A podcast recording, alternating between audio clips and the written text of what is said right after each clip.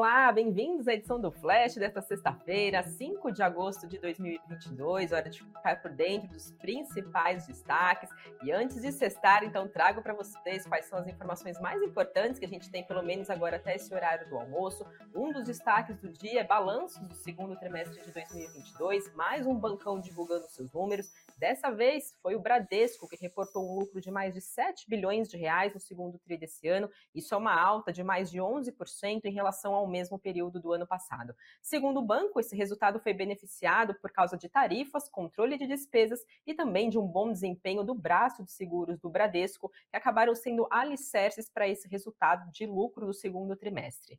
No final de junho desse ano, a carteira de crédito expandida do Bradesco somava mais de 855 bilhões de reais um avanço de quase 18% em relação ao segundo tri do ano passado. As receitas evoluíram 7% para quase 9 bilhões de reais e o banco conseguiu manter o controle das suas despesas administrativas, que subiram quase 5% para 11 bilhões e meio de reais. Por outro lado, o Bradesco registrou uma piora na qualidade da sua carteira de empréstimos, com índice de inadimplência acima de 90 dias, subindo um ponto na comparação ano a ano. Isso levou então o Bradesco a ampliar em 52,5% o volume de provisões para perdas esperadas com inadimplência, também na comparação ano a ano, para mais de 5 bilhões e 300 milhões de reais.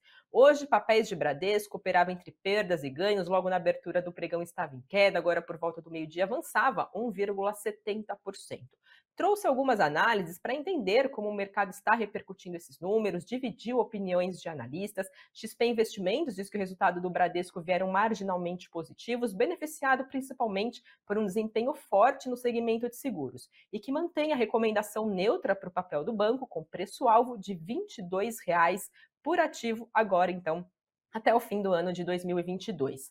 Já a Genial Investimentos diz que do lado positivo, o lucro recorrente veio acima das expectativas e que do lado negativo, o grau de elevação das provisões veio acima do esperado, puxado por um contínuo aumento de inadimplência aqui no país, e que provavelmente a piora do ciclo de crédito deve continuar sendo tema central para o Bradesco já nos próximos trimestres, agora ainda de 2022, principalmente porque o banco é mais exposto a pessoas físicas, e que possivelmente a inadimplência do Bradesco deve continuar subindo nos próximos trimestres, chegando ao seu pico no quarto trimestre agora de 2022.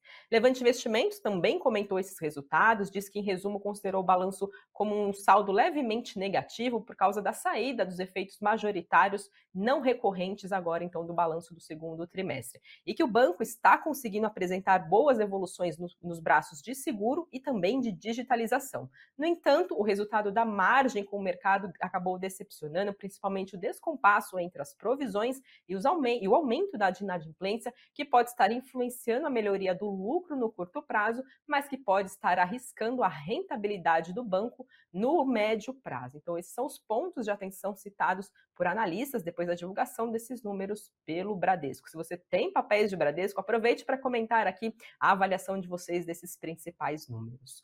Outra companhia também que reportou seus resultados do segundo trimestre foi Lojas Renner, que teve um lucro líquido de mais de 360 milhões de reais, um salto de quase 87% em relação ao mesmo período do ano passado. O EBIT da capacidade de geração de caixa da companhia passou dos 701 milhões de reais, uma expansão de 47% na comparação anual. As vendas mesmas lojas subiram quase 38%, enquanto as vendas online avançaram 27% para mais de 545 milhões de reais. A companhia afirmou que as vendas foram impulsionadas pela chegada do inverno de forma antecipada aqui no país, o que acabou incentivando a troca de peças do guarda-roupa dos brasileiros, dos consumidores da loja, em meio ao fim das medidas de isolamento social. Papéis de lojas Renner também estavam em queda hoje na abertura do pregão e passaram a subir por volta do meio-dia, avançava quase 3%. A Levante Investimento diz que os números da lojas Renner vieram acima do consenso do mercado e as, nas principais linhas, com a recuperação de margens e crescimento de todos os segmentos do negócio. Que, além disso, a combinação da sólida performance dos canais de vendas e também da otimização dos estoques contribuíram para a manutenção dos níveis de remarcações de menores patamares. Itaú BBA também apontou o resultado da companhia como positivo, com destaque para o EBITDA, e que o dado foi fortemente impulsionado pelo negócio principal da da empresa e que espera então que os investidores acabem se concentrando agora na melhoria da margem do varejo e também no provável desempenho superior da divisão em relação aos seus pares. Temos também notícias envolvendo a Eletrobras. Acontece nesta sexta-feira a Assembleia Extraordinária da Eletrobras para os acionistas votarem no Conselho de Diretores da companhia que foi privatizada né, recentemente. Segundo o Itaú BBA, é, esse evento, essa assembleia, é uma peça-chave agora para os próximos passos da companhia, depois do, da privatização da empresa, já que essa assembleia, então a reunião, a escolha desse conselho, ele vai ser o principal para fazer a contratação do CEO da empresa e definir também as estratégias da companhia para os próximos anos. Segundo o Itaú BBA, o Wilson Ferreira Júnior, que já foi o presidente da Eletrobras, deve ser então o novo CEO da, da companhia, né, segundo então as previsões do Itaú BBA. Lembrando que recentemente, agora no mês passado, ele deixou o cargo de CEO da Vibra. Itaú BBA tem recomendação de compra para ativos da Eletrobras com preço-alvo de R$ 70 para o papel ELET 6 e de R$ 61 para o papel ELET 3. Falando agora um pouquinho do cenário internacional, hoje também um dia bastante importante lá nos Estados Unidos, foi divulgado o payroll, trazendo então números sobre criação de vaga de emprego nos Estados Unidos. Por lá, o país acabou contratando muito mais trabalhadores do que foi esperado agora para o mês de julho. A economia norte-americana abriu 521 mil vagas de trabalho agora fora do setor agrícola no mês passado. Isso é o 19 mês consecutivo de abertura de vagas no país. Já a taxa de emprego, desemprego desemprego, perdão, que estava em 3,6% no mês passado, no mês de junho passou para 3,5% no mês de junho. Esse resultado, então, dessa criação de vagas veio bem, acima, bem acima da expectativa do mercado. Segundo projeções da agência de notícias Reuters, era esperada a abertura de 250 mil vagas de emprego e vieram mais de 520 mil vagas. Segundo Fábio Fares, que é especialista em macroeconomia da Quantzer, o resultado veio muito acima do esperado, mostrando que o mercado está extremamente aquecido. E isso mostra que o Fed, o Federal Reserve, o Banco Central dos Estados Unidos, ganhou razão no mercado, que temia o aumento de juros pelo risco de recessão.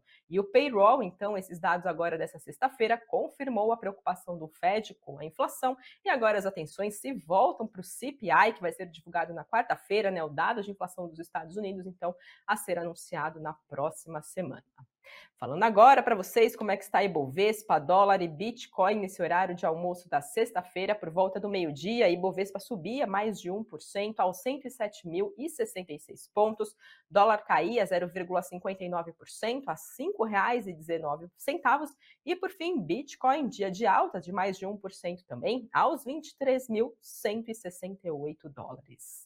E trazendo para vocês os destaques do Invest News desta sexta-feira, o assunto do cafeína é gato ou cachorro? Qual que é o custo mensal de um animal de estimação? Então, para você que tem um pet, tem todos os detalhes do nosso programa. Lembrando, né, que aqui na nossa bolsa a gente tem a principal empresa do setor é a Pets, que aumentou a sua rede em 40% agora no ano passado. Então, todos os detalhes no cafeína desta sexta-feira e no nosso site, que é o investnews.com a gente traz quais são as ações mais recomendadas agora para o mês de agosto. O Investinho sempre faz um levantamento né, com, as, com 14 carteiras recomendadas de bancos e também corretoras, então tem todos os destaques lá de quais são as ações mais indicadas agora para esse mês.